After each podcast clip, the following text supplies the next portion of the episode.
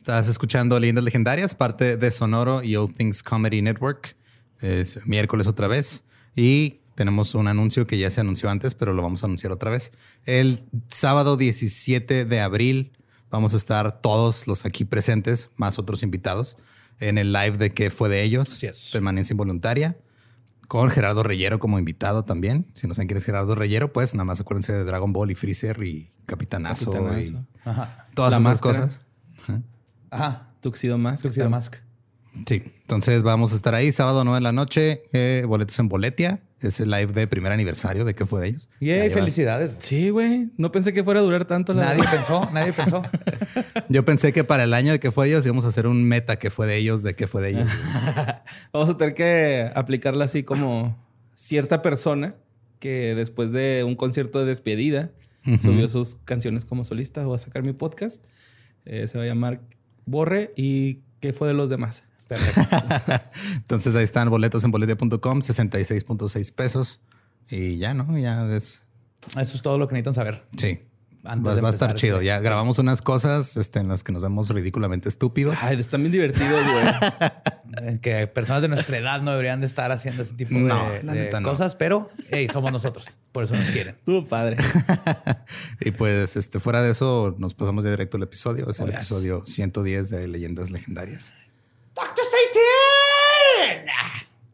666. The No, number of the 110, güey. Pentagrams. Eh, Cosas que asustan a tus tías. Lucifer. Sí, acórdale.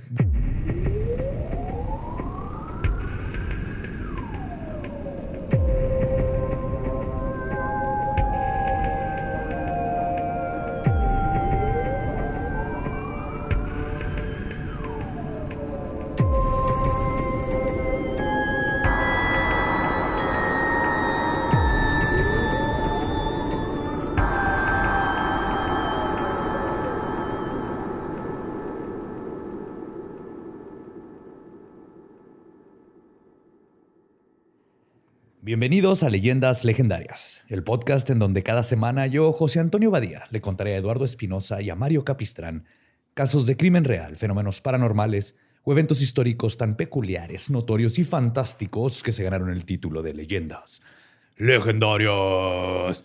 ¡Yo! Bienvenidos a otro miércoles macabroso. Me acompañan, como siempre, a mi diestra Eduardo Espinosa. ¿Cómo estás, Lolo? Chido. Y a mi siniestra, el señor Borremario Capistrani. ¿Cuándo vas a aceptar que pronuncie tu apellido como italiano, Borre? Es italiano mi apellido, güey. Está bien que lo pronuncies así. Capistrani. Capistrani, con el mongolio. Ok. Es un tipo de pasta. Ah, qué rico. Look it up. Pues, hoy les traigo un episodio que está muy cerca a mi corazón. Hay una palabra que alborota a las masas como pocas. Una entidad que si la pones en unos tenis Nike despierta el pánico. Satanás. ¡Satan! Ahí tienen a las marcas de tenis diciendo, no, no es cierto, nosotros no hicimos eso. Fue el rapero solo. Güey, me encanta porque los católicos y cristianos siempre caen. ¿Quieres hacer que pegue tu obra de arte, tu nuevo álbum? Tu que podcast. Habla, habla de Satanás. La gente, los católicos le dan toda la publicidad del mundo, hacen que Ajá. todos los chavitos lo quieran saber por qué están haciendo el escándalo. Y el- yo no hubiera visto, yo no me hubiera enterado del video de Little Nas y de eso, yo creo, si no hubiera estado trending en Twitter el nuevo pánico satánico. Y, y siempre caen, güey. Me encanta, son tan predecibles. Ujú. Pero bueno, él no es la única entidad que ronda por nuestras realidades. Y estas entidades tampoco son lo que creemos. Hoy me voy a adentrar un poco en el mundo de los demonios y les voy a enseñar sobre la demonología. El Badía con su Pokédex, ¿no? Así. oh, pero ¿qué es eso? Choronzón. Poder ilimitado. Príncipe de las tinieblas. ¡Te escojo a ti, Astaroth! Demonología. Sí, no sabía que existía ese término. Sí, es el estudio de los demonios. La palabra demonio proviene de la palabra griega daemon, que significa ser divino. En la mitología griega, los daemon son un tipo de espíritu o inteligencia que existe entre los dioses y los humanos. Los daimones pueden ser buenos o malos por naturaleza, muy al estilo de las hadas y todo esto que son nomás seres que existen y pues, igual que los seres humanos. Hay uno que otro es culo. Ajá, exacto. Aunque incluso los buenos actuar, ah, este, pueden actuar de manera hostil cuando están enojados, igual que cualquier persona. Un buen daimon eh, se le llama Agato Daimon y uno malvado le llaman Caco Daimon, que no sé si se acuerdan para los geeks, de ahí viene el nombre del Caco Demon de Doom. Ajá. Órale. Sí. Doom está bien verga. Sí.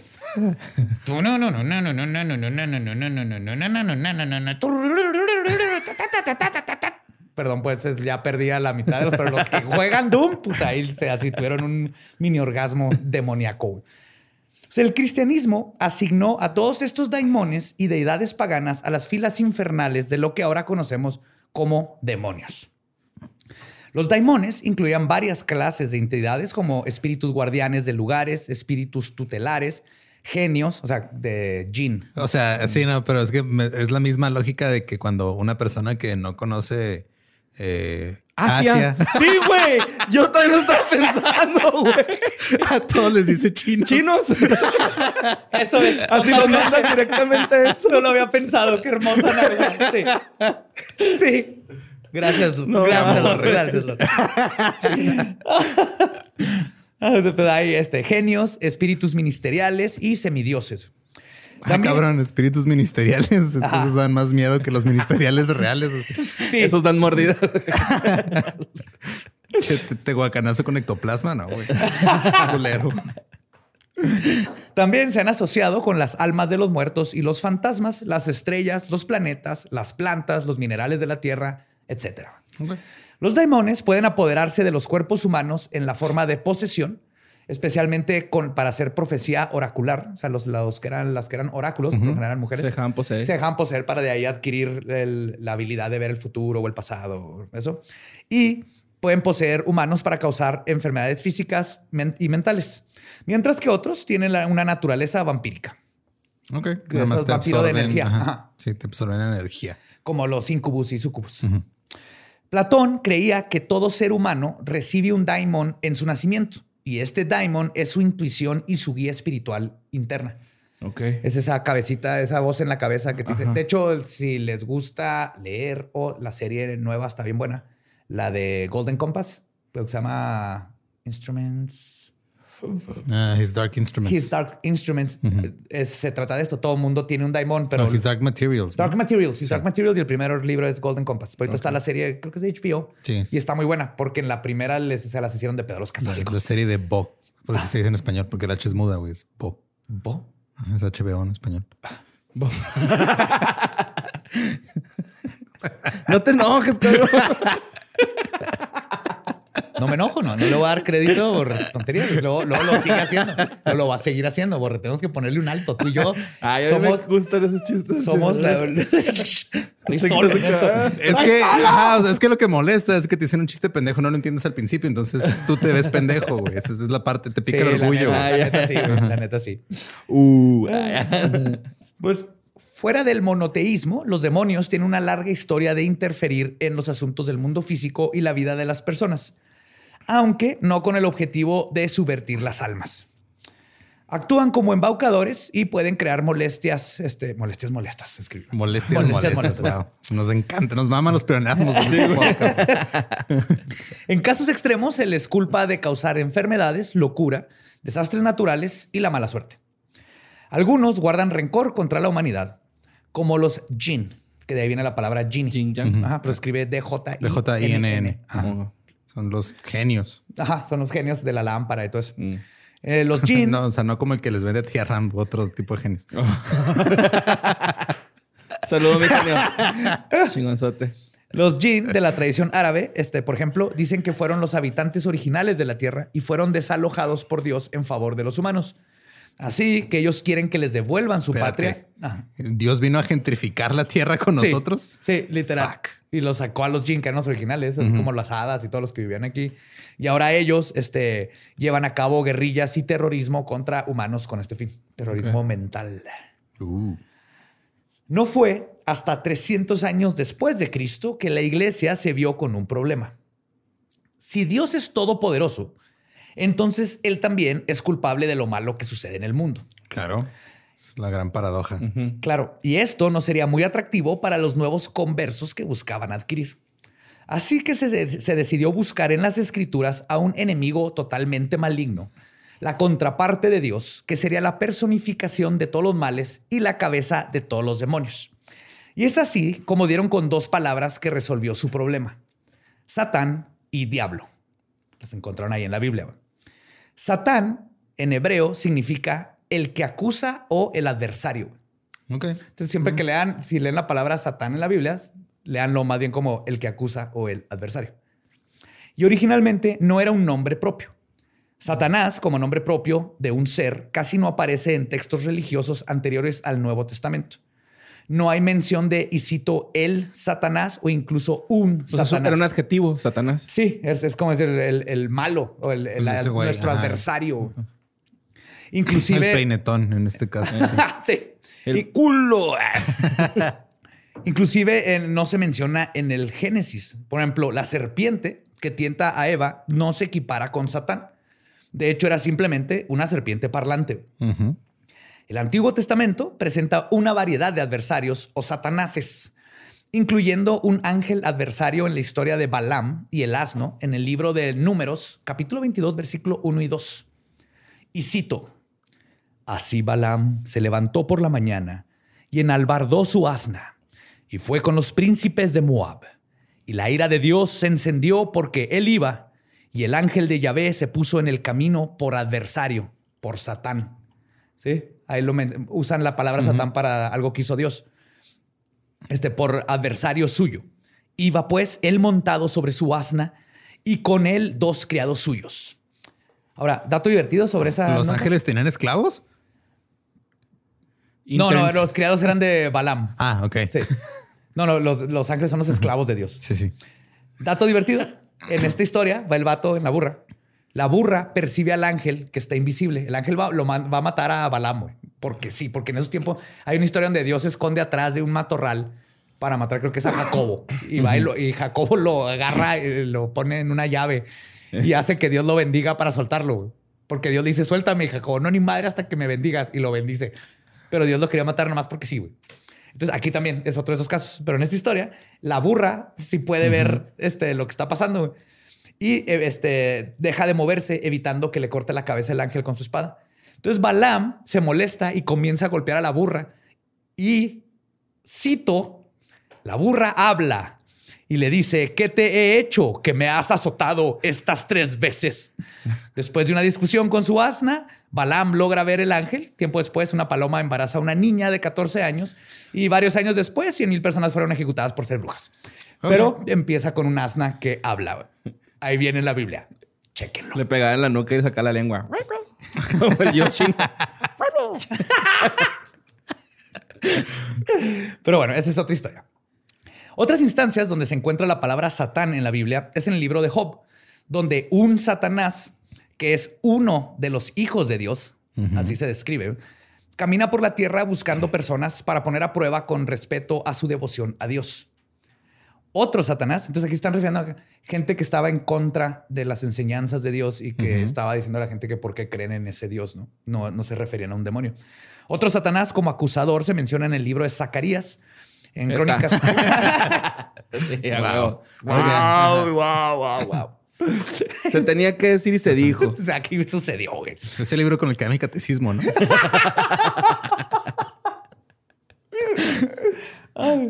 en Crónicas 1, un Satanás desafía a David para hacer un censo de la gente. O sea, ¿cuánta gente vive en tu... Te reto a que sepas cuánta vive, gente vive en tu territorio. Y en el Salmo 109 se refiere a los hombres malvados como Satanás o Satanés, o sea, adversarios. El eh, lenguaje inclusivo. Todos están en contra de los... Sí, Satanás, Satanás, Satanés, Satanex. Satanex. Satanex.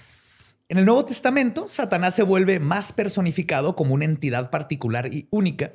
Y los términos diablo, que provienen del griego y significa calumniador, y Satanás empiezan a usarse indistintivamente entre ellos. Ok.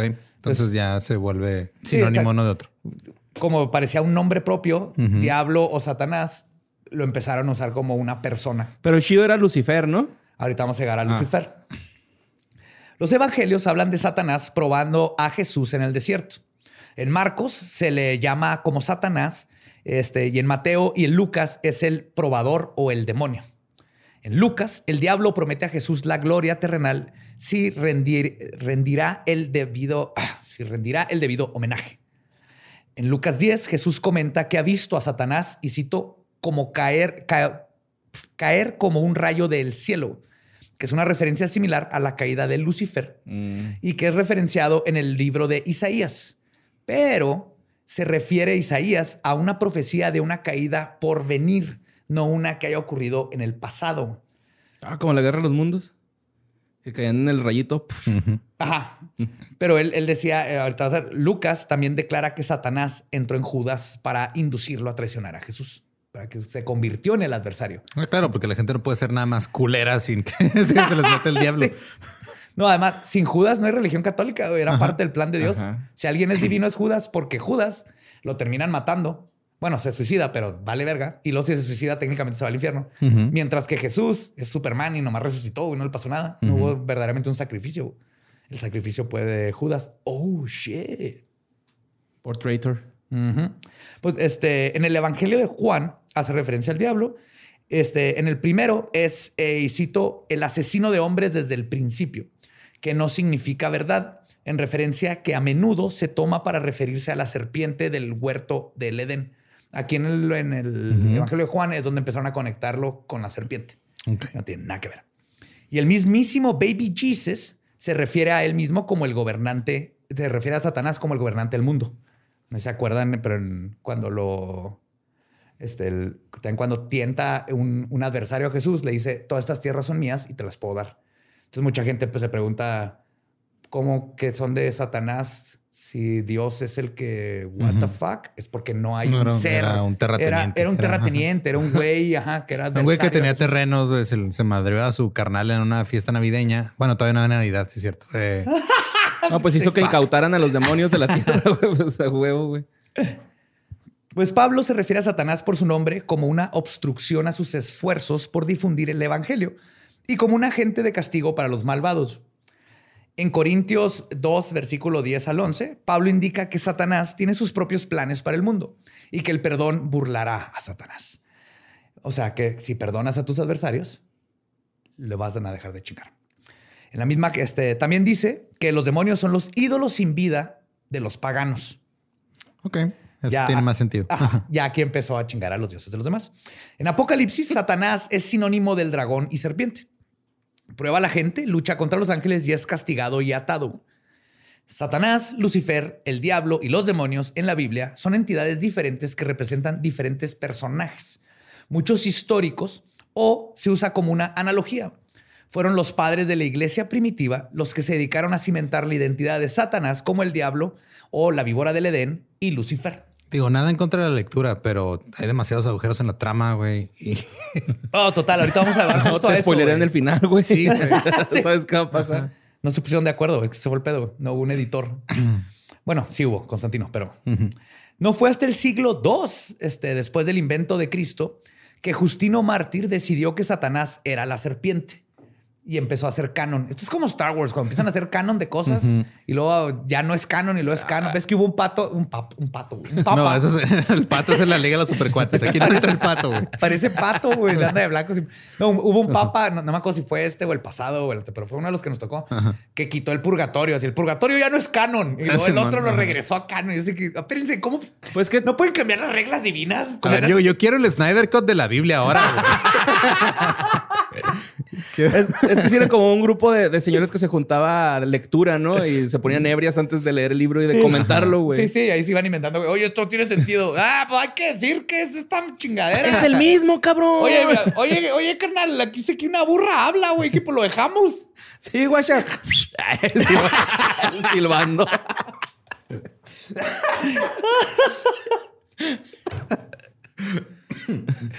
Ay, güey. Bueno, y luego después lo que hizo Justino Mártir es que pegó la caída de Satanás, predicha en Isaías, con la descripción de la caída de Lucifer. Justino también vinculó a Satanás con los hijos de Dios o los Watchers, los observadores, y los poderes y principiados asociados, que son dos órdenes de ángeles. O sea, se llaman los, los poderes y los principiados. De la epístola con dioses paganos y demonios. Empezó a agarrar, ah, pues estos dioses de acá son demonios y estos son ángeles. Y otros padres de la iglesia, como Teófilo y Tertuliano, también colocaron a Satanás como tentador en el huerto. Y fue un tal Cipriano quien propagó el mito de que el diablo había sido una vez un amado e íntimo ángel de Dios que pereció al principio del mundo por envidia a la humanidad. Ah, También güey, claro, todo es eso que- empezaron ajá. Es que así es como creas este más, más conflicto en la trama, güey. Obviamente. Es un- Sí, hay que darles crédito. Faltaba un buen antagonista. güey. Sin un buen... Antes del Snyder Cut, Steppenwolf no tenía backstory y entonces fue- pésimo antagonista. güey. Necesitas que tu villano tenga un backstory que te importe. Para el 250 después de Cristo, el padre Orígenes de Alejandría fue el primer miembro de la iglesia en reinterpretar a Espérate, el Satanás. güey se llamaba Orígenes. Orígenes. Wow. Orígenes. Pues Génesis. Ajá. Este, eh, de la iglesia se encargó de reinterpretar a Satanás en el contexto de Lucifer. Basándose en documentos bíblicos falsos, escritos 100 años después de Cristo, afirmó que el ángel Satanás fue ordenado por el arcángel Miguel a inclinarse y adorar a Adán, hecho a imagen de Dios, pero se negó porque Adán era inferior. Es puro retconning, güey. Es como la de Spider-Man cuando sale el pinche Sandman, güey. O sea, ya había pasado algo y luego, no, vamos a cambiarlo y vamos a meter a este güey que ese Sí. güey es el que lo provocó todo. Ahora ese, ajá. Ese- este, y ahí fue donde dicen que Adán debería de adorarlo a él y los ángeles bajo Satanás también se, ne- se niegan. Así que Dios los echa a todos del cielo y así nació el mito de esta historia y el heavy metal. Sí, pero todo eso también se lo inventaron hasta Maldice. 250 años después de Cristo. Maldice, echa mentiras y escucha música heavy metal. Ajá. El consejo del diablo a Bart Gracias, muy bien. Simpson. Sí, de hecho, este episodio, si no están sus hijos ahí, tráiganlos cerca. Ahorita les, les va a importar, los va a educar mucho. El profeta Muhammad fue influenciado por este texto y vuelve a contar la historia en el Corán. O sea, él ya está agarrando el retcon, el nuevo canon. Solo que aquí el diablo se llama Iblis, que significa desesperanza, que es el jefe de los jinn. Ok. Entonces ellos tenían, ya existía Iblis, que era un espíritu de la tierra que tenía a los jinn. Es como si los noruegos hubieran dicho, ah, sí, Odín es el diablo. el diablo. Y ahora. Thor y Loki, todos ellos son demonios. Y hicieron lo mismo. Esta idea de que Satanás fue derribado por su negativa de adorar a Adán no se arraigó en el cristianismo al principio. Y la narrativa cambia a que Satanás está celoso de los humanos, pero Cierto. solo después de su caída. Ajá. O sea, ya que cuando el- ya lo mandan al infierno, antes se enoja con nosotros. Hasta se aventó una reta de fútbol, güey, con Jorge Campos y Eric Cantona, güey. ¡Güey! Anunciazo, Como- güey. Como 20 personas le entendieron a ese. Si 20 personas en la línea de su vacuna COVID le entendieron esa referencia. Dejen de escuchar el paya y vayan a ver el video. Ah, Pues más tarde comenzaron a identificarlo con los dioses del paganismo. Se desarrolló la idea de que Satanás tenía derechos sobre la humanidad y el mundo, este, sobre la humanidad y el mundo por el pecado de Adán y Eva. Además, empezaron a decir que la redención de este pecado original se hizo por medio de Cristo, quien pagó la deuda con su propia vida. Ya 300 Sí, ya empezaron están- a decir, ajá. a mezclar ahí todo un desmadre para tú ya eres malo y tú eres malo y tú eres malo y Jesús te salvó. Ahora se la debes. Y, what what? Es como cuando se sale de control el chisme, güey. O sea, empieza un chisme y luego termina en algo completamente diferente y luego de repente te llega la versión del chisme inicial y tú Ajá. dices, no mames, yo estuve ahí, eso no pasó. Y luego güey". sale que estuviste platicando con Kate Renier y de Nexium. ya no puedes hacer nada al respecto. Ya está ahí en. Twitter, ya chi- te Te chingaste. chingaste. Pero sí, muchas de estas cosas asumimos, más porque crecimos yo por mucho tiempo, que vienen en la Biblia. Cosas tan como los siete pecados capitales no, No, vienen en la ajá, Biblia. todos esos son interpretaciones Nunca son describen- escritos de ajá. la iglesia. Fue un monje los que lo inventó. Y luego el infierno nunca lo describen en la Biblia. Eso lo hizo Dante Alighieri. güey.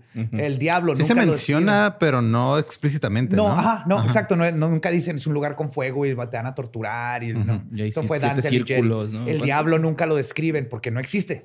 no son nomás el adversario hizo esto, el adversario hizo el otro. No dicen un güey rojo con cuernos y pata de cabra sacó a bailar a Jesús y luego Jesús volteó para abajo y dijo, ¡ah, la verga! Olió pata de cabra. Ajá, y lo salió corriendo de su quinceañera y pues es la quinceañera de Jesús. Es mi, mi versículo favorito de la Biblia. Qué difícil correr con pata de gallo y cabra. como cojo feliz, así corriendo. Pero pues así es como la religión católica se hizo de un antagonista. Pero necesitaban una imagen para completar el branding. Y fue justo de los dioses paganos donde encontraron su nuevo logo del mal. Tal mención del antiguo dios griego Pan parece este, amenazadora y fue aproximadamente, que el Pan, para los que conocen, es un sátiro, eh, como el de como este, el, laberinto del fauno. Es un sátiro, un fauno, pero este se llama Pan. Aproximadamente en el año 300 después de Cristo, la demonización del dios pagano Pan había comenzado. Nieto de Goku. no voy a quedar sin decir esa madre, perdón. Ay, güey. No, está bien. El nieto de Goku. Sí, sí, borre. y continuó hasta que el mundo occidental asoció en gran medida las imágenes de Pan con el diablo. Para los griegos, Pan era un pastor, era mitad cabra y mitad hombre, una entidad de la naturaleza, no el anticristo o un ser que estaba dispuesto a corromper y robar las almas de los hombres. De hecho, se la pasaba bien vergas en orgías y era, un chingón, güey. era, el alma de la fiesta y es la parte terrenal, nos representa la, parte humana de, sexo y pistear y disfrutar de la vida y los sentimientos. Pan era lujurioso, tocaba flautas y por lo tanto era musical. ah, ok. tocaba flautas este, con y sin albur.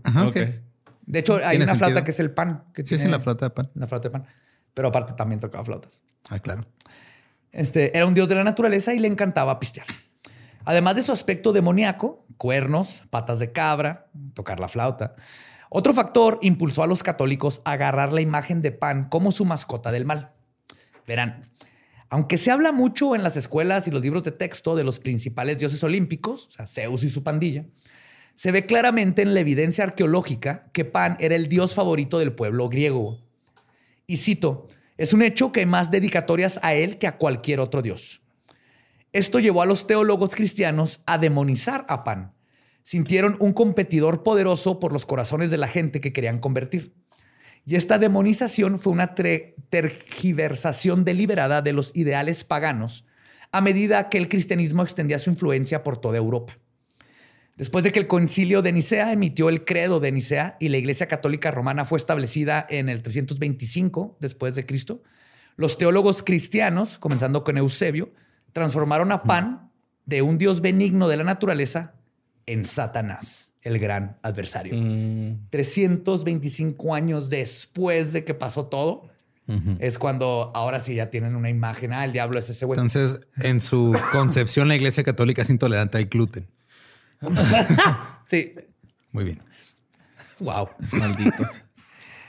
Y el resto de la historia de la gran serpiente, el rey del pozo sin fondo, el adversario, el príncipe de las mentiras, fue obra casi toda de un solo hombre, el teólogo más famoso e influyente de los 1200. El teólogo González. Sacaba su Biblia gigante, la aventaba y los iba volando. es culpa de Borre, güey. Estamos viendo memes de Tao Pai Pai y Teo González vestido de Tao Pai Pai y por eso lo tengo presente ahorita, güey. no, no, no, no, que no se imaginé que no hay referencia de Dragon Ball Z en este tema, güey. Es culpa de Borre, güey. Gracias, Borre. Gracias por hacer esto. Yo estoy hablando de Santo Tomás de Aquino. Ah, claro. Fue él quien este, infirió que los ángeles habían caído por orgullo y, eh, orgullo y envidia. orgullo y envidia, orgulla. Porque los otros pecados capitales se relacionan con apetitos físicos y los ángeles no pueden tener este tipo de apetitos. Entonces aquí él ya agarró pecados que son inventados, los siete pecados capitales, y dijo, los ángeles nomás pueden tener orgullo y envidia, porque los otros, eh, lujuria y todo eso. Lujuria, gula. Pero entonces, ¿de qué verga sirve irte al cielo, güey? O de nada, güey. Vas a estar ahí pendejeando. Tienes que ir a misa todos los días, güey. 24-7, güey. No puedes masturbarte, no puedes pistear. Tienes que rezar todos los días. No van a salir los Backstreet Boys ni joints van a ir Backstreet mágicos. Boys. No, güey. No. Seth Rogen nos, nos engañó. Nos a engañó bien gacho, güey. Yo he Ajá. pensado en ese cielo todo el tiempo. En el cielo que te vas a topar es a Hitler y a la madre Teresa, güey. Ah, no. Ellos son los que están en el cielo. Pues él fue el que juntó y dijo, "Ah, ah, eh, por eso se cayeron los ángeles y empezó a agregarle canon a todo. Y agregó el detalle de que al caer se fueron al infierno, donde su función era atormentar las almas de los pecadores y que Satanás era su gobernador. No fue hasta Tomás de Aquino que se empezó toda esta mitología, no viene en la Biblia. Pero, o sea, Tomás lo... Es que no me acuerdo bien, porque sí me acuerdo haber leído algo de Santo Tomás cuando pues, secundaria católica. Ajá.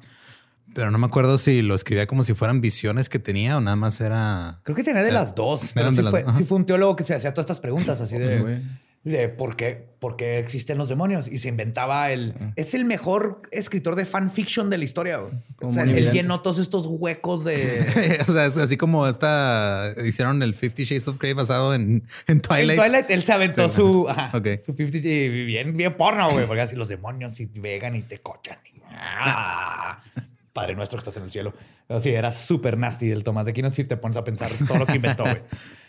Para el siglo XVIII, el influyente Daniel Ernst Schleiermacher, que fue de 1768 a 1834, era el ministro de la Iglesia Reformada.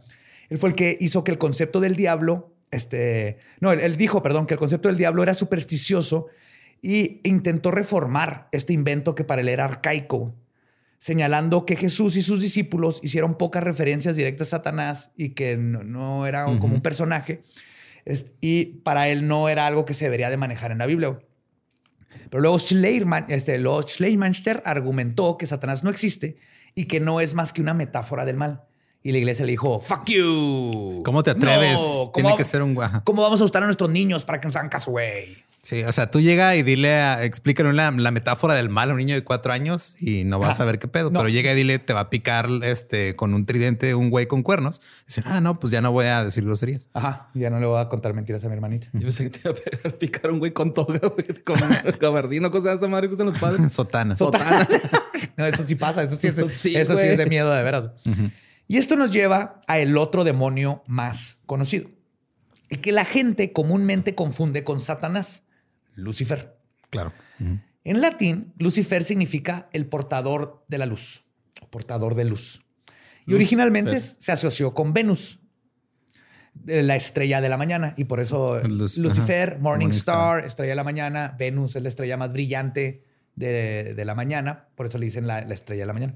Porque es un planeta. Pero bueno. Perdón, estrella, sí, es un planeta. Sí, pero no la gente lo veía y decía, ah, esa estrella brilla un chingo. Y luego ya después se dieron cuenta que no era una estrella. Era un planeta. Y luego enjuiciaron a Galileo Galilei. Ajá. La iglesia. lo- oh my God.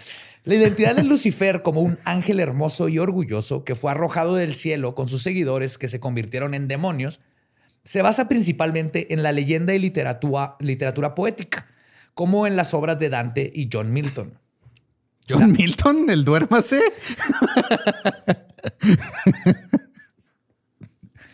No, no es él. ¿No?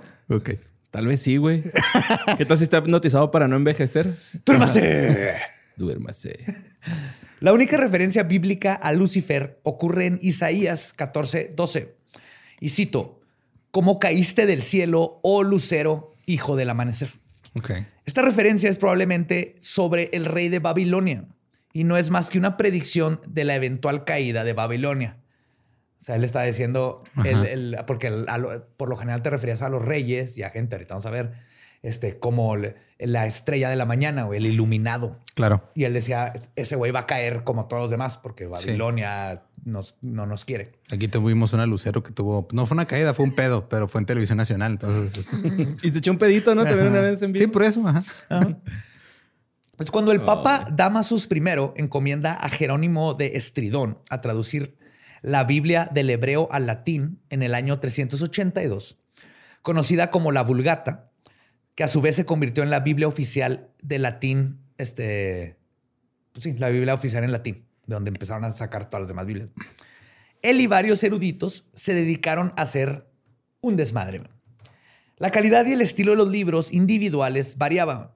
Unas traducciones no venían del hebreo, sino del griego, lo que causó graciosísimos errores en la traducción. Como cuando se tradujo la palabra griega partenos en lugar de la original hebrea Ha-Alma. Verán, Ha-Alma significa mujer joven, mientras que partenos significa virgen. Y eso cambió la historia para siempre cuando ahora nos referimos a una mujer virgen que dio a luz a originalmente que era una mujer joven que dio a luz. Y todo el mito de la Virgen María fue por culpa de una mala traducción. Porque la palabra para virgen en, hebreo es betula y nunca se usa esa palabra para describir a María. Jamás. Ok, entonces. Entonces yo ya no me siento mal de cuando la cago en, errores de ortografía así, porque ese sí nos mandó a la chingada, Ese pequeñito error. Fue durante todo este desmadre que se convirtió en canon este, el mito de la rebelión de Lucifer contra Dios por el pecado del orgullo, que hizo que él y sus seguidores fueran arrojados del cielo y que los ángeles caídos perdieran su belleza y poder y ahora los convirtieron en demonios. De hecho, antes de esta nueva edición, la palabra Lucifer o la estrella de la mañana había sido utilizada, como lo mencioné antes, para referirse al rey de Babilonia y como el apodo del mismísimo Jesus Christ.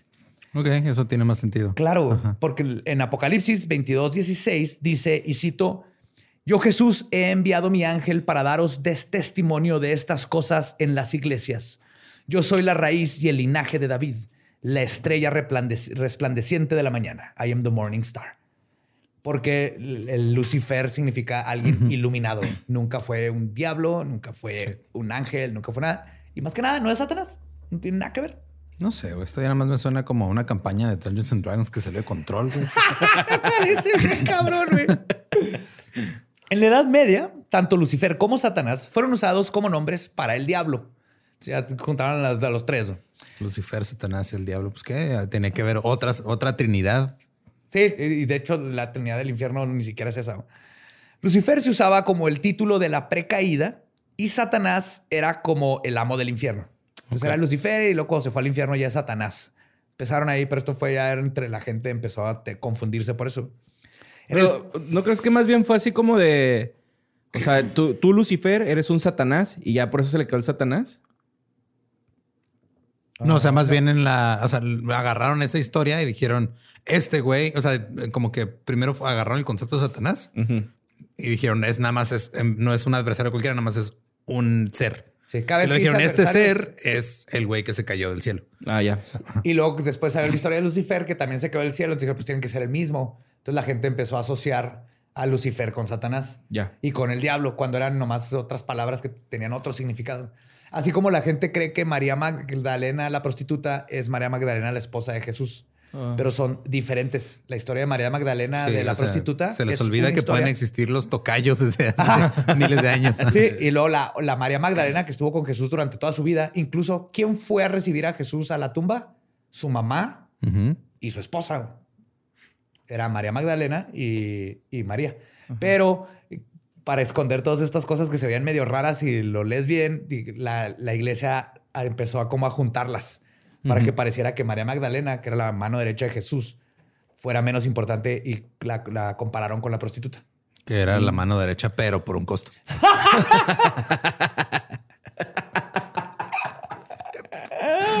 Ay, güey.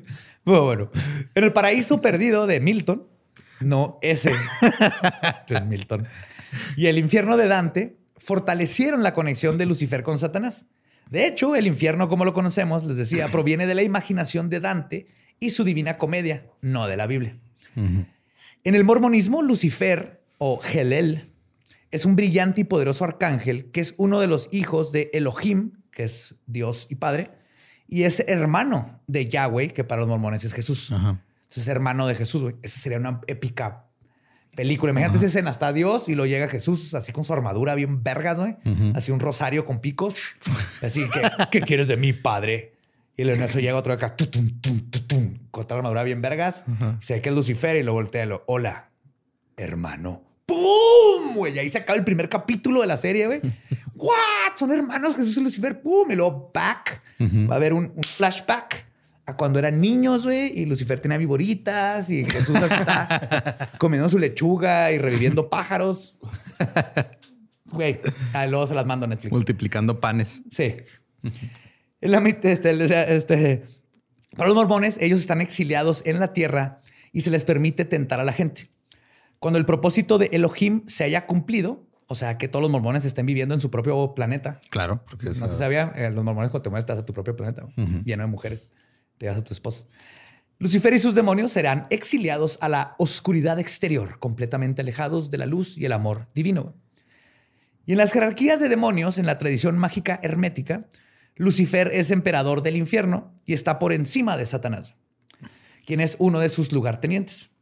Cuando es conjurado, aparece como un niño hermoso y gobierna sobre los europeos y los asiáticos. Wow, ok. ¿Y a nosotros qué nos toca, güey? ¿Quién nos mandan o qué? Nadie, güey. ¿Nadie? Nadie. Un tonatiuh, alguien que quiere entrarle al quite. La cuatlique, ajá, alguien chido. Y dato divertido, güey, en el siglo XIX, Leo Taxi, un francés que sobresalió en engaños que tenían que ver con el ocultismo, perpetró el fraude de que la masonería se asociaba con la adoración de Lucifer. Y aunque el engaño fue completamente expuesto, el rumor aún continuó. Sí, se quedó ahí. Se quedó y por eso los masones son satánicos, es por un rumor que metiste, güey. Sí, no, los masones nada más son un, club muy raro. Ajá, con, con mucha sabiduría esotérica bien vergas, no tienen que ver con Satanás y Lucifer. Para los ocultistas modernos y los satanistas, Lucifer representa la sabiduría, la iluminación, la libertad, la rebelión y la redención. Y no existe como persona. Ajá. Lo que, lo que buscamos es el, Es una metáfora. Una metáfora para lo que podemos ser los seres humanos. Chingones, listos, contentos. Te veo preocupado, güey. Sí, güey. Como que me está cayendo en los huevos la gente esa. Bien cabrón. todo se va a poner mejor. Todo, todo es malo, ¿no, güey? Sí. Y ahorita te voy a enseñar el camino, güey. Ya les conté la historia de los dos demonios más famosos. Así que podemos pasar a los rangos más bajos. Como hay literalmente miles de demonios, ya que, como les conté, todos los dioses, semidioses, entidades y espectros fueron convertidos en demonios por la iglesia, escogí varios que encontré interesantes. Si no sería, puede hacer todo un podcast nomás de puros demonios. agarraron, la iglesia católica llegó, agarró a todos los semidioses, dioses y demonios de otras religiones, les puso su código de barras y su numerito en la muñeca y les dijo, se quedan aquí. sí. Es un ganado. Un ganado Era un chiste del holocausto, Borre, pero bueno, nos quedamos con ganado. yo sí lo entendí. pues me gusta que seas tan noble. Pues que eso ya fue hace mucho, ¿no? Un ganado. Eso está pasando ahorita.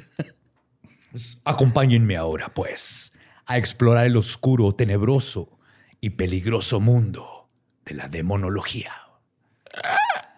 Asmodeus, también conocido como Asmodai, Asmodeus y DJ Sidonai. No te creas, no es DJ, pero sí es Sidonai. se considera el demonio de la lujuria y los, eh, los celos. Es el demonio 32 de los 72 demonios de la Goetia del rey Salomón. Hay toda una historia que el rey Salomón, con un anillo mágico, capturó a 72 demonios y hizo que le construyeran un palacio. Todo por no pagar al bañil. Sí, güey. Pinche gente, güey. O sea, no, no, están satisfechos con esclavizar humanos. quiero que esto salga más rápido. Voy a esclavizar un ente mágico, güey. Un chingo, 72. Un chingo. 72. Ahí estamos. Aparte necesitan como cinco, ¿no, güey? No tantos. Ay, güey. Pues los principales objetivos de Asmodeus son prevenir las relaciones sexuales entre marido y mujer, arruinar nuevos matrimonios y obligar a los maridos a cometer adulterio. Ah. También es uno de los principales demonios involucrados en casos de posesión.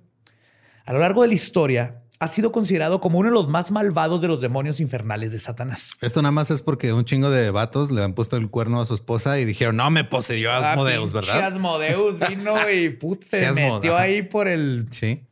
Yo no quería, pero... Asmodeus me hizo hacerlo. exacto. Por lo general, se le retrata como que tiene tres cabezas, la de un ogro, un carnero y un toro. Todas las criaturas sexualmente licenciosas, básicamente, o sea, que representan sexualidad. Tiene los pies de un gallo, otra criatura sexualmente agresiva. Tiene alas y cola de serpiente. Monta un dragón que respira fuego y cito, y admite que le tiene miedo al agua. Wow. ¿Qué? Porque no hay ningún demonio que nada más. porque no hay ningún demonio que nada más parezca un perrito, güey. Y ya. sí. hay así como que es un gatito, güey. Pero hay unos bien complicados. tiene siete caras, va arriba de un Volkswagen que, va- que sale del Cirque du Soleil. Güey, tiene alas porque va arriba de un dragón, pinche ojete, güey. ¿No arriba de un dragón? Va arriba de un dragón, ¿no? Dije, Por eso, ¿no irías arriba de un dragón aunque tuvieras alas? Pues sí, pero ¿para qué, güey? O sea, Para que le pegues como a Yoshi. tampoco, tampoco, esto es importante, güey. Por si todo esto es pa- para que los puedan invocar, eh, obviamente. Tampoco le gusta el olor de incienso y de incienso hecho de hígado de pescado. Ah, no mames, luego mi favorito, güey. Acá. El copal guácala, güey. Pero el hígado de pescado, mmm, qué rico. Hígado de pescado. güey. Pues Asmodeus tiene sus raíces en la antigua Persia. Su nombre deriva de Ash- Aeshma, uno de los siete arcángeles o Amarahat Spans de la mitología persa. Los hebreos lo absorbieron a su mitología, donde alcanzó una reputación infame. O sea, para los persas era, una un- divinidad, era un dios. El rey Salomón, en- les conté en la historia, ató a Asmodeus y ordenó que fuera golpeado. Después lo comandó para que declarara sus actividades. Sí, agárrenlo a bachones. Sí. en las tres cabezas. ¿Quién es su madrina? Asmodeus era una PGR por sí solo, güey, con su anillo. Salomón. Salomón, perdón. sí. Asmodeus dijo, y cito, soy el renombrado Asmodeus. Causo que la maldad de los hombres se esparza por todo el mundo. Siempre estoy tramando conspiraciones contra los recién casados. Les tropeo la belleza a las vírgenes y hago que sus corazones se enfríen. Difundo la locura en las mujeres a través de las estrellas. Y yo a menudo he cometido una serie de asesinatos. ¡Bra! O sea, básicamente inventó los horóscopos. Este, después de escuchar esto, Salomón le puso unas cadenas de hierro y lo rodeó con 10 tinajas llenas de agua porque no le gustaba. Y lo rodeó con, este, con incienso de hígado de pescado. Lo que hizo que se quejara el demonio amargamente. Luego lo obligó a fabricar vasijas de barro para el templo. No te pa- neta, güey. Todo por no querer contratar obra de, ¿Ese güey de sin mano de obra calificada, bien pagada, güey. ¿Salomón de dónde era? ¿Dónde? El rey Salomón del Medio Oriente. está- El sale Salomón era so- es socio de Salinas Pliego, ¿no? Eso me suena, eso me suena, güey. Que vaya a África, güey. no remunerar gente, güey. Pues esa, esa es la pobre historia de Asmodeus y Salomón. ¿Y ya eh, se murió Asmodeus? No los. le- este. Salomón. Ahí sigue. No, le- en una parte le dijo así de que. No, que eres bien poderoso y la chingada. Y le dijo este. No, pues lo que pasa es que el- no tengo el anillo. Préstame tu anillo mágico y te voy a enseñar lo poderoso que soy. Salomón le prestó su anillo mágico y el güey le dijo, Ah. "Ja, ja, ja, me la pelas y se le peló, güey. Wow. Sí, Está muy son villanos de caricatura, güey. Pero si tú ahorita quieres invocar a Asmodeus, él te enseñará aritmética, geometría, astronomía y todas las manualidades. Ok. Que si ven los 72 demonios, demonios este, de la Goetia, todos te enseñan cosas así. Ok. Ahora Qué chido. vámonos con Y aburridos son. uno de mis favoritos, Astaroth o Ashtaroth. Pero no, o sea, qué culero, güey, que así toda la vida estudiando demonología y logres invocar a uno así, este, está enfrente de ti, güey.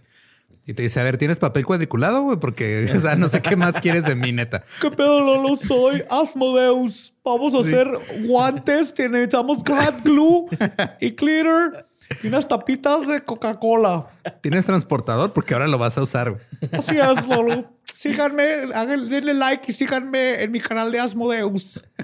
Por eso te enseñan el de Pitágoras, güey. En la secundaria, por si te aparece. Arriba. Satanás.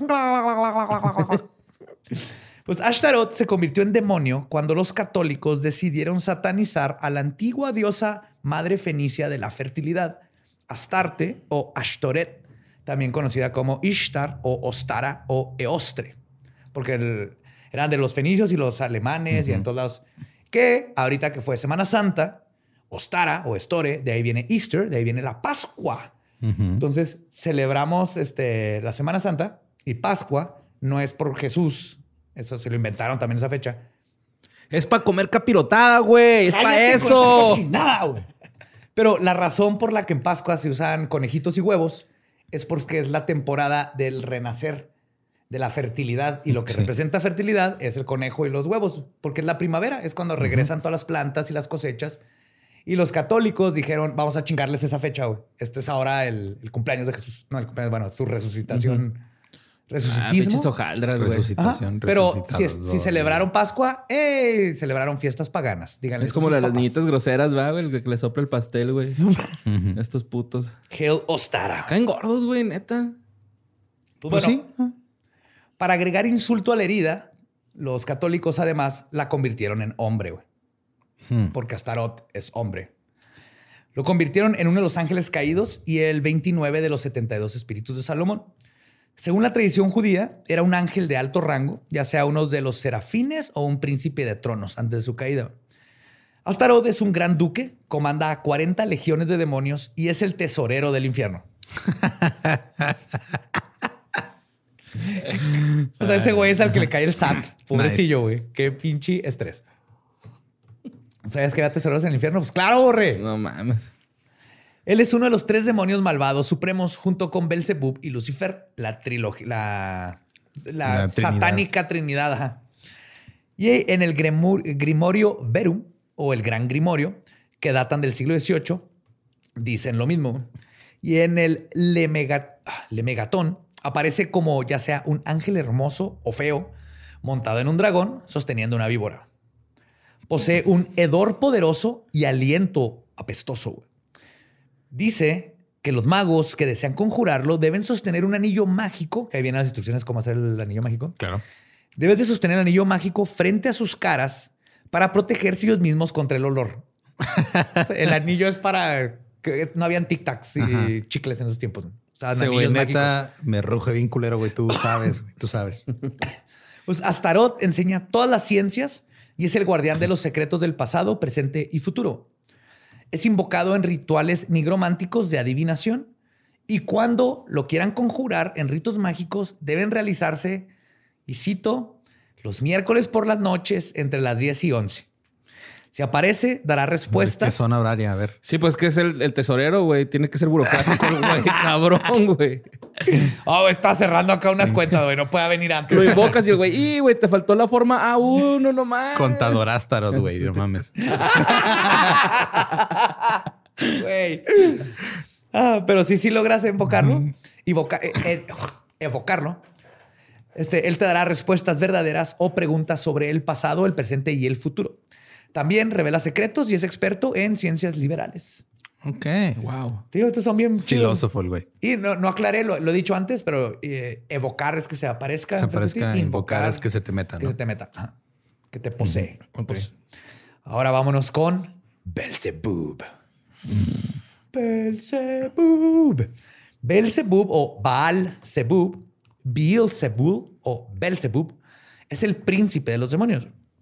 Belzebub originalmente era un ídolo de los cananitas y su nombre significa señor de las moscas.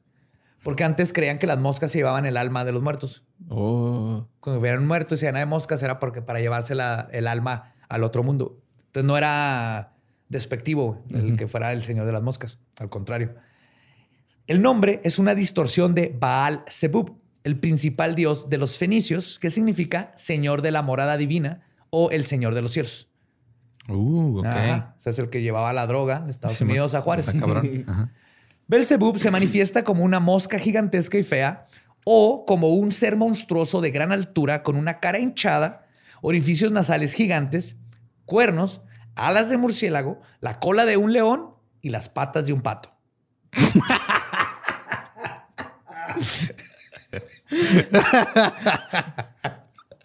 Ey, ustedes tienen miedo a los demonios. Imagínate ver eso. Soy Belzebub. camina. Así se oye cuando camina Belzebub en tu casa, güey. ¿Y nada? ¿O también le tiene miedo al agua? No, él no le Porque tiene miedo sus al agua. patitas son Ese era Asmodei. Yo creo que sí las tiene para nadar, güey. Belzebub aparece en la Biblia, de hecho, en Marcos este, 3, el versículo 22, capítulo 27. Al revés, capítulo 22, versículo 27. Supongo. donde Jesús es acusado de exorcizar demonios en nombre de Belzebub, ya que se creía en la Biblia que para deshacerse de demonios tienes que hacer un pacto con ellos. Tienes que pedirle a un demonio que te tire paro con el otro demonio. Sí, güey, tu compa está en mala copa, güey. Ya mira. Ven por él, güey, por favor, güey. Güey, se le metió esta niña. Se subió al techo, ya, mamón. Guacareo todo, güey. Se está picando ahí con una cruz. Ya, ya lo amarramos, güey. Ahora tenemos amarrado ahí en el baño, pero ven por él, güey. Por favor. Estoy, estoy describiendo un after de una party, güey. Así. Me pasó con un amigo, güey. No se quería, se encerró en el baño y no se quería salir, al menos de que uno de nosotros nos echáramos una turbo, que es una cerveza al revés con un Sí, man. popote para que te la tomes así como en un segundo. Con la llave, ¿no? Es llave y luego la abres y...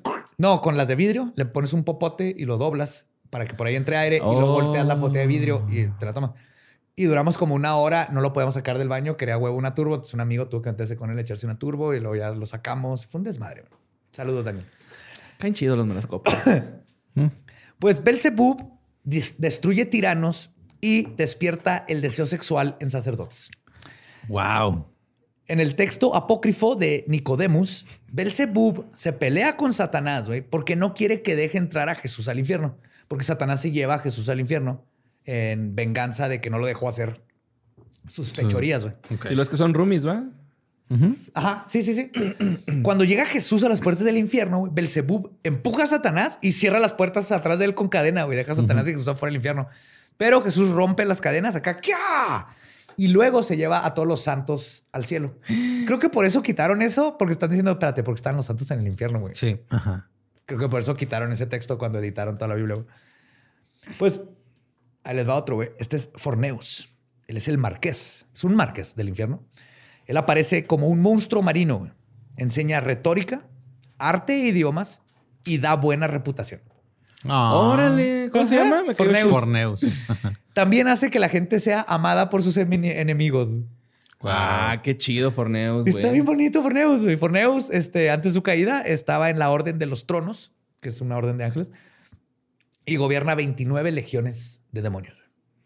Ahora sí, Forneus. ajá, tiene forma de al- de 20 animales marinos juntos, supongo. Sí, todos también raros. Ahí luego les voy a poner fotos de los que serían, si no, nomás googleenlo, Forneus. Furfur es un conde con 26 legiones de demonios bajo su mando. Aparece como un ciervo con una cola de fuego. Este güey sí es un Pokémon. Cuando es convocado, debe ser colocado dentro del triángulo del mago, que es ah, pues más o menos como el de mi tatuaje. güey. Ok. O lo que diga, si es que habla, será falso. Pero una vez que está en el triángulo, cambia de forma a la de un hermoso ángel, güey, que habla con voz ronca. Furfur provoca. Como el diablito. qué. ¿Qué pasó, papito? No, no, a mí no me sale. Y Furfur provoca el amor entre marido y mujer. Wow. ¿Eh? Aguas con esos demonios, jóvenes. Puede hacer que el- recuperes tu matrimonio que perdiste por esa falta de pasión. Furfur. Furfur. Ahora vámonos con, yo creo, la demonia más famosa del mundo, Lilith.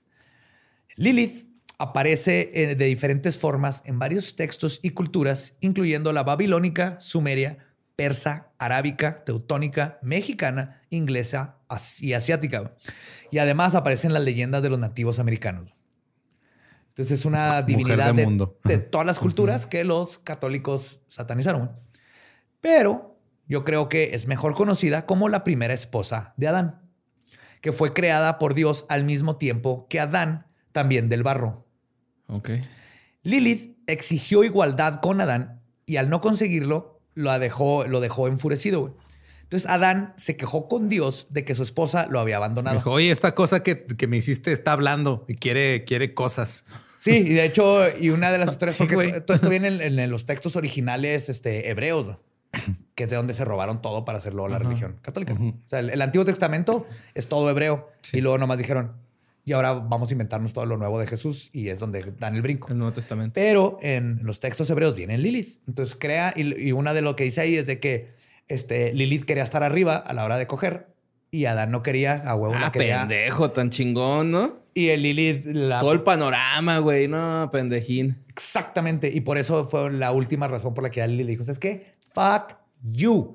Y se fue a la chingada. Y entonces, cuando se va, es cuando Dios crea a una segunda esposa y después a Eva. güey. Eva es la tercera esposa de Adán. La segunda esposa la creó de la nada.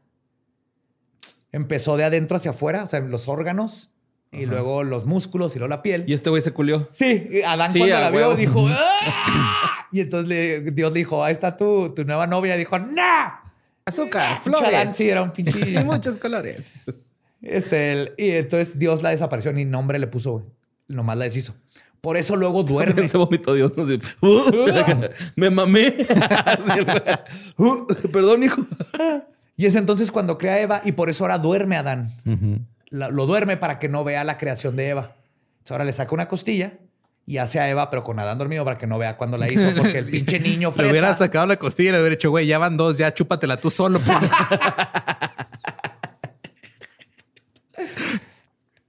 Y de hecho, si quieren ver así los rastros, güey, el apéndice de estas leyendas, ¿Por qué no eres como los delfines, cabrón? Que matan un pez y se masturban.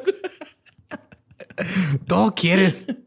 O sea, que sí camine, pero que no hable. ¿Quién te entiende, cabrón? y güey, un pinche chiple horrible, güey. Culero el Adán, güey. Sí. Y este, si quieren ver así de dónde viene, esto es evidente, todo lo que les estoy contando, en el libro de Génesis 2.23, donde Adán dice, y cito, esta sí que es hueso de mi hueso y carne de mi carne. Se llamará varona, porque del varón fue sacada. Originalmente era varona. Entonces, las versiones varían, pero todas mencionan un esta sí o al fin. Esta sí que es carne de mi. Hablando de que Lilith era su. Su, ¿cómo Su se llama? par, Su equivalente. su equivalente. Hasta que salió Eva. Y ahí viene la Biblia. Y esa frase se quedó porque venían de la historia y los editores. Pues si pinche Lilith sabía que era toda madre, güey. Lilith es una chingonada, por eso es la imagen ahorita del empoderamiento femenino y del de este, el, el movimiento feminista y de las brujas y todo. Lilith es una chingonada lo que representa. Y las versiones varían, pero este, la- les digo que todas mencionan un esta sí o al fin. Pues cuando Lilith se fue, Dios envió tres ángeles a Zambi, Sansanbi y a Semangelaf para que trajeran a Lilith de vuelta al Edén. Los ángeles la encontraron en el Mar Rojo, donde estaba tirando pari y orgías con todos los demonios que vivían afuera del Edén. Y la amenazaron con matarle 100 hijos demonios diarios a menos que regresara a Adán. Ella les tiró un dedote y por eso la castigaron. Entonces Lilith se vengó lanzando un reino de terror contra las mujeres en el parto y contra los bebés recién nacidos, particularmente los varones y hombres que duermen solos. Sin embargo, se vio obligada a jurar a los tres ángeles que cada vez que viera sus nombres o imágenes en un amuleto, dejaría a los bebés y sus madres solos. Entonces, gente le dijo a Dios, fuck you, ¿me vas a matar a mis hijos? Yo voy a matar a los hijos de tu, de tu gente solo si no traen el, el nombre de estos tres pendejos ángeles que vinieron a tratar de forzarme a regresar a una relación tóxica. Es, Y- es demasiado. Hay demasiadas condiciones. Es demasiado complejo. Es. Ya no me acuerdo tantas reglas. Pero Lili de todas mandó a la, madre, a la chingada a Dios, güey. A Dios. Pues después de que Caín, esta también poca gente se lo sabe, después de que Caín mató a Abel. Adán se negó a tener sexo con Eva por 130 años porque no quería tener más hijos. Ah, como mama ese es que sí saben que Adán y Eva vivieron como Casi 900 años. una ¿no? cosa así. ajá. Por 130 años Adán está así que no, para eso son los hijos, para que los maten. Y, uh, estaba deprimido, güey. Le entró en depresión cuando le mataron a su hijo. Pero durante estos 130 años que no estaba teniendo sexo con eh, Eva, estaba teniendo sexo con Lilith, güey, que lo visitaba para tener este ¿O sexo. será su amante? Sí, y tuvieron varios hijos. Uno de ellos se convirtió en rana. Wow. Güey, apenas te iba a decir que Adán y Eva son los pugs de la humanidad, ¿no? Así encerrados en un planeta, güey, cogiendo para poblar la Tierra. Sí, de hacer esa especie más. güey. Ahora vámonos con un demonio que creo que todos conocen, Paimon. Mm. Paimon, que salió en la, en la película Hereditary. de Hereditary. Si no han visto Hereditary, tienen que ver Hered- Hereditary. La- Simón. del, eh, hereditario. ¿Cómo le pusieron en español? En español, no sé. La herencia. El heredero. La- la- Supongo que le pusieron algo de Sí. el diablo en el ático, una mamada así. ¿Y cómo se llamó el demonio? El punto si vieron Her- Hereditary, van a conocer a Paimon. Y los que no, vean Hereditary, de las mejores películas de terror de los últimos 10 años. Pues Paimon es el noveno de los 72 espíritus de Salomón. Antes de su caída, Paimon estaba en la orden angelical de las dominaciones. Era presuntuoso por su conocimiento y cayó junto con Lucifer del cielo. En el infierno gobierna como un rey y tiene 200 legiones de demonios bajo su mando. Cuando es evocado, aparece como un hombre coronado sentado sobre un camello, precedido por muchos músicos con trompetas, címbalos y otros instrumentos. Ok. Entonces llega con toda la party, güey. Se le Es Aladín, güey. güey. ¡Eh!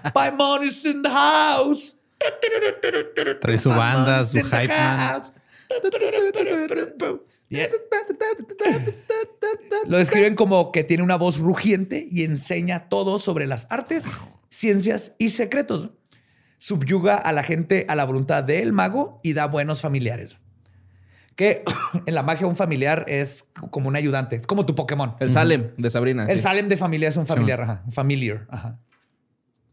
Y luego vámonos a otro gran demonio de películas y que acabo de mandar pedir este, en una peda. Pazuzu. Compré la estatuita del exorcista. Ajá. Es el del exorcista. ¿Te acuerdas del exorcista? Antonio, Sí, güey, pero ese Acabo güey de nos visitó, güey. No, ese es este Soso. Ay, sí, Este cierto, es Pazuzu. Pazuzu. Ajá. Pazuco. Pazuzu es una deidad de Asiria, eh, Asiria y babilónica convertida en demonio. Tiene su origen en el primer milenio antes de nuestra era. Se dice que envía enfermedades, pestilencia y plagas a los hogares. Pazuzu tiene los pies de un águila, las patas de un león, la cabeza de un perro, la cola de un escorpión, ojos saltones y cuatro alas.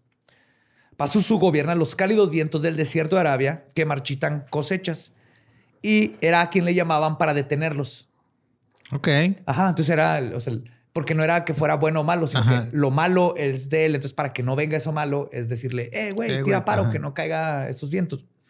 También se le invocaba para pedirle que proporcionara protección contra enfermedades transmitidas por el aire.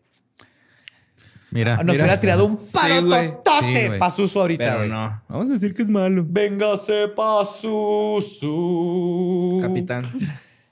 Pues figuras de la cabeza de Pazuzu se colocaban en las ventanas para protegerse de la Mastu, la diosa babilónica de As- y Asiria del mal. Ok. ¿Qué? ¿La No, Mastu? No, no, no, todo bien. Ajá.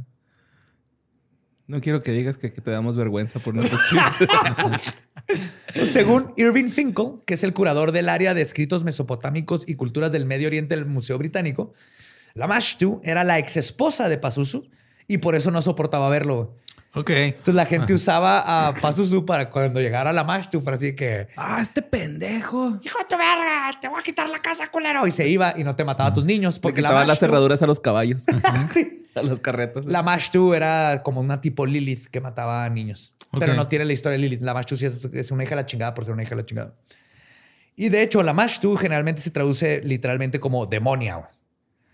Ella es espantosa en apariencia, con cabeza de león, dientes de burro, un cuerpo peludo, pechos desnudos, manos manchadas de sangre con dedos largos y uñas y patas de pájaro. A veces tiene orejas de burro y le gusta amamantar cerditos bebés. Ay. Entonces un día ibas a tu granja y Los ya estaba, cuinos. No ahí mames. estaba la que- Mashtu así, chúpele, chúpele. Puerquito. Que qué bonita, es lo único bueno que hace la Mashtu. Mámele, pinche marrano.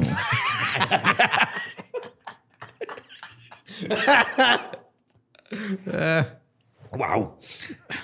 No mames. Ahora, Beleth, Bilet, Bilet o Bileth es un terrible demonio y rey poderoso que gobierna sobre las 85 legiones de demonios. Una vez fue miembro de la Orden Angelical de Poderes. Cuando es evocado por el diablo, por el diablo, por el mago, Beleth llega en un caballo pálido, precedido por también muchos músicos tocando trompetas y otros instrumentos. Hey, todo el mundo es DJ ya ahora. Claro, ajá. está chido, güey. Pues llevas tu propia banda, Ajá, güey. claro que tú llegas llegas a, a presentarte, güey. Tienes que dar una buena primera impresión. güey. Yes. La primera vez que es evocado, llega molesto y debe ser enviado a un triángulo mágico por el mago, apuntándole con tu varita mágica, que tiene que estar hecha de avellana, de madera de avellana, Ok. y, la- y en- al sureste. Entonces dices, eh, métete a tu triángulo, tu triángulo. Una vez ahí, debe ser tratado con gran cortesía. Pero si el mago muestra miedo, Beleth le perderá el respeto para siempre. Uh, Para siempre. Ya, ya, sí. ya va a decir, nah, ese pinche vato no Che vale verga, perilla. No, vale. Culo. Sí. El mago debe le proteger. va a- si, le, si le huele el miedo, le va a decir que ¿para qué, ¿para qué tienes piernas? si vas a andar de culo. Pues el mago debe protegerse usando un anillo de plata en el dedo medio de la mano izquierda que tiene que sostener frente a su cara. Si Peled se niega a cooperar, el mago debe ser contundente con sus órdenes. Y si esto no funciona, una botella de vino siempre ayuda a suavizar a que Peled coopere. güey. Claro. Ah, es alcoholicón, catarrín. La Mari, güey. gusta la Te digo fiesta. que son buena vibra todos, güey. A mí lo que se me. Todas, güey. digo, a, a mí lo que me sigue pareciendo ridículo es de que son estos seres infernales tienen legiones de demonios Ajá. y tienen que hacer un mago con una varita. Caso un mago con una varita de avellana y un anillo, güey. Y ya Exactamente, va, hay poderes, güey. Sí. Y aparte, sí- Así o no, mi único enemigo, la trigonometría, es un triángulo equilátero. no, o sea, No mames, ¿por qué soy el demonio del arte, güey? no te esperabas tres ángulos de 90 grados. Demonio maldito. no, porque eso no se puede. En un triángulo no se pueden tres ángulos. Ah, no son ¿no? 180 en total, ¿verdad? Ah, pues por eso no se lo esperaba, güey. por eso no se lo esperaba. Nadie se espera un triángulo con tres ángulos de 90 grados. Sería así. ya estamos regiendo los ángulos con sus dedos. Se- Sería, una, sería un cuadrado, Un sin un lado, güey. Ajá. Ajá. Así. Ajá. Ajá. Cuadrado sin un lado. Un descuadrado. Ahora, Belfegor, güey. Belfegor. Les quiero presentar a Belfegor, Belfegor. Pongan ok. atención, por favor. Él era un dios de la cultura moabita que fue absorbido por la tradición hebrea y luego el cristianismo como un demonio mayor. El nombre Belfegor significa señor de la apertura o señor Baal del monte Fegor. Baal Fegor. Ah, Y luego terminó como Belfegor. Pero era el Baal del monte Fegor, que era otro Baal. Como una deidad este, moabita, era conocida como el Baal Peor y gobernaba sobre la fertilidad y el poder sexual. Era representado con objetos fálicos. En el Cábala, Belfegor era un ángel de la orden de principios antes de su caída.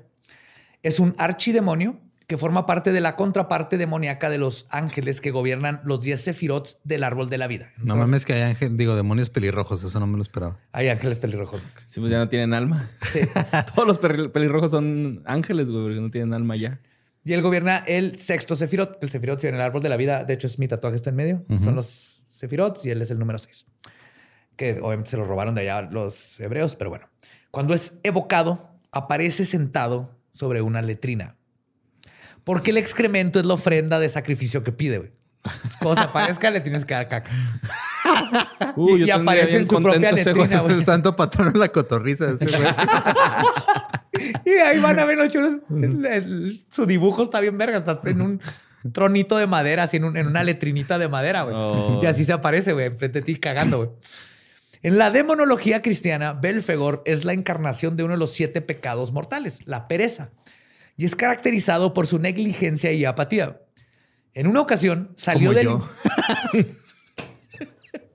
es tu tótem, güey, Belfegor. De hecho, dicen, Negligencia y apatía, güey. Dicen, güey, que en una ocasión salió del infierno Belfegor para, y cito, investigar el matrimonio. güey. Entonces, vivió como un ser humano, se casó y tuvo toda una relación para experimentar con los placeres sexuales. Pero horrorizado, regresó al infierno, güey. Y cito, contento de que el coito entre hombres y mujeres y el matrimonio no existe en el infierno. Esa chingadera yo no la quiero. A ver. ¡No! O sea, literal, pido que me den mierda y no quiero eso. ¡No quiero estar casado! Esa institución está mal. Eso es sexual. Sí, es totalmente asexual, Belfegor.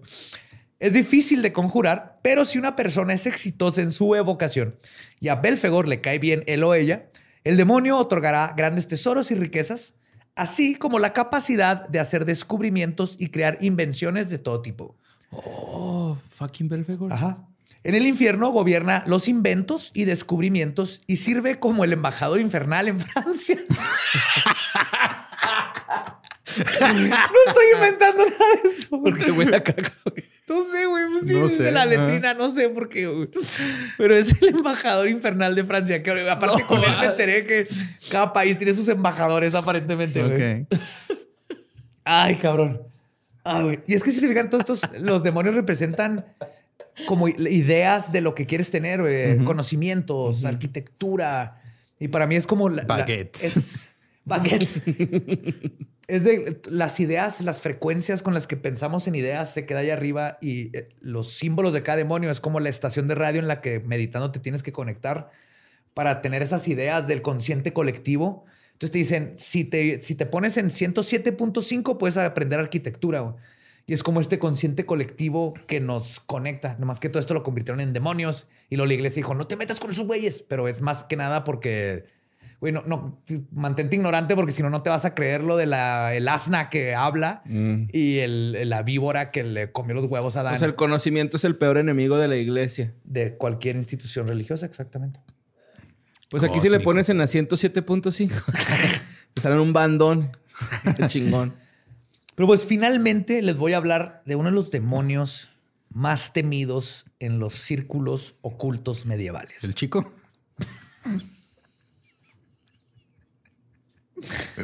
No. Titibilus. Ok. Titibilus.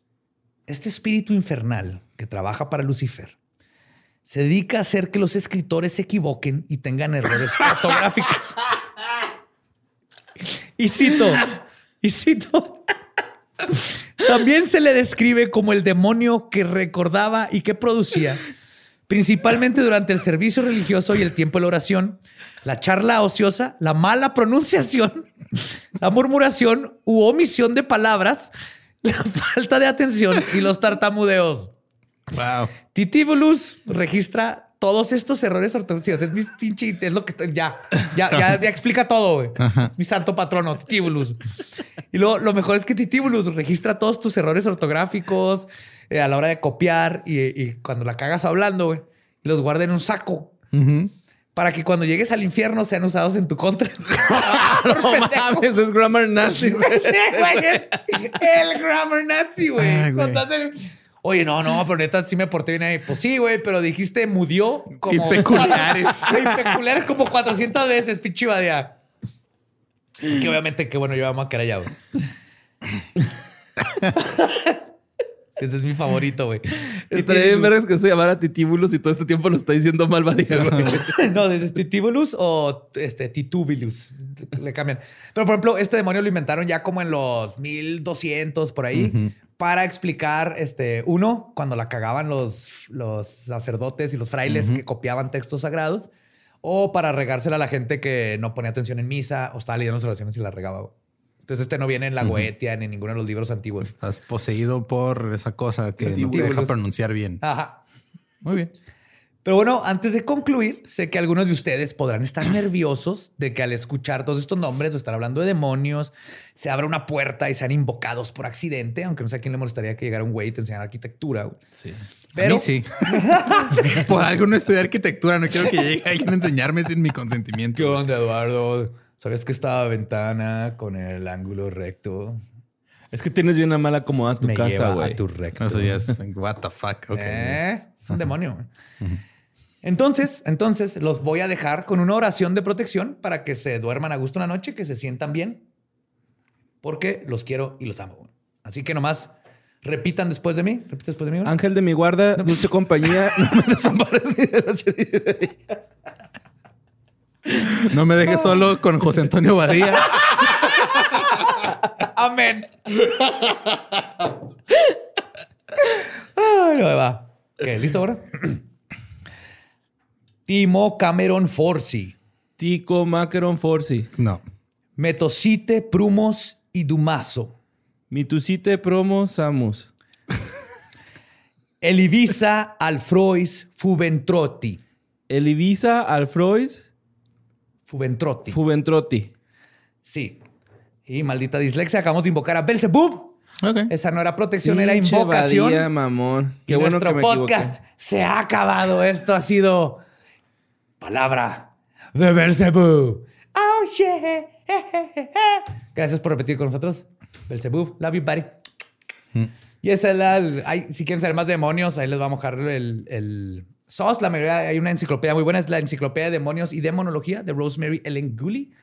Pero lo vamos a poner en los show notes. Ahí vienen absolutamente todo. La historia es buenísima, pero creo que lo importante es saber que todo eso se lo inventaron en la iglesia para que le tuviéramos miedo a nuevos conocimientos. Porque para eran buen pedo, güey, todos. Todos. Y para chingar otras culturas, más que nada. O sea, pues que todos representan algo y nada más lo que hicieron fue todo. Voy a tomar todo lo que representa algo que no me conviene y le puedo decir que es malo, güey. Ajá, porque en el monoteísmo dijeron nomás puede haber un dios. Entonces todo lo demás es demonio, incluyendo todas las religiones que nos topemos, sus dioses, demonios.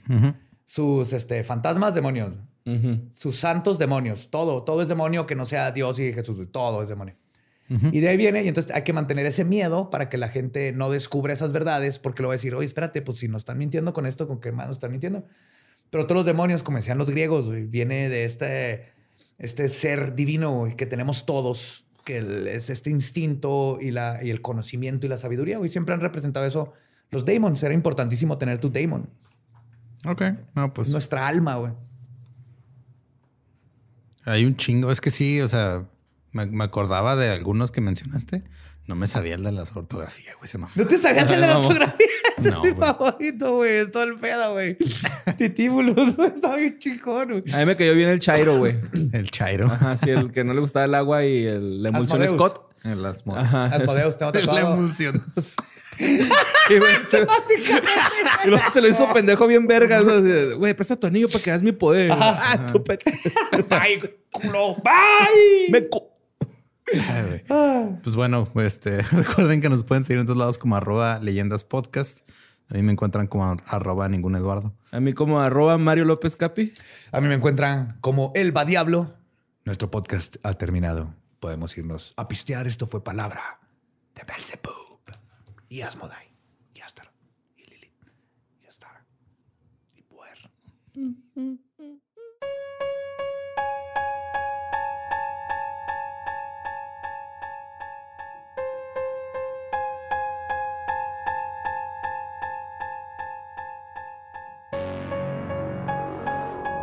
Y esa fue nuestra primer clase de demonología. Y última, no va a ser demonología parte 2. este, tal vez, tal vez en el, Sí, en el, en el episodio 666, obviamente va a tener que ser Ok. demonología. Pero eso fue demonología. Ahí está, acaban de ver qué son los demonios, qué es un daimon, cómo no le deben de tener miedo a estas cosas. Y, hey, y- y cuéntenle a sus hijos, júntense como amigos, invoquen y evoquen estas criaturas, experimenten, no pasa nada.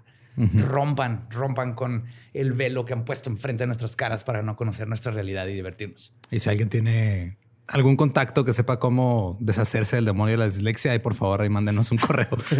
Titíbilus. Titíbulos. O Ah, también mi pueden contratarlos para los extraordinarios a los que se fueron. son, son buenos, güey. Sí, te- o sea, tú rezándole al ángel de la guarda y tu pinche ángel de la guarda y todo menso. y el demonio acá todo chad, acá bien buen pedo, güey. Está igual en su letrina, sí. Con sus alas de dragón, pie de gallina y la chica, el del pie de patos está bien chido. Y de hecho tengo una, una hipótesis de todo esto. Por ejemplo, los sigilos de cada demonio y todo. Para mí es como la estación de radio en la que tienes que poner tu mente en, en meditación para conocer el, conocimiento humano, el consciente colectivo, las frecuencias de todo lo que hemos aprendido.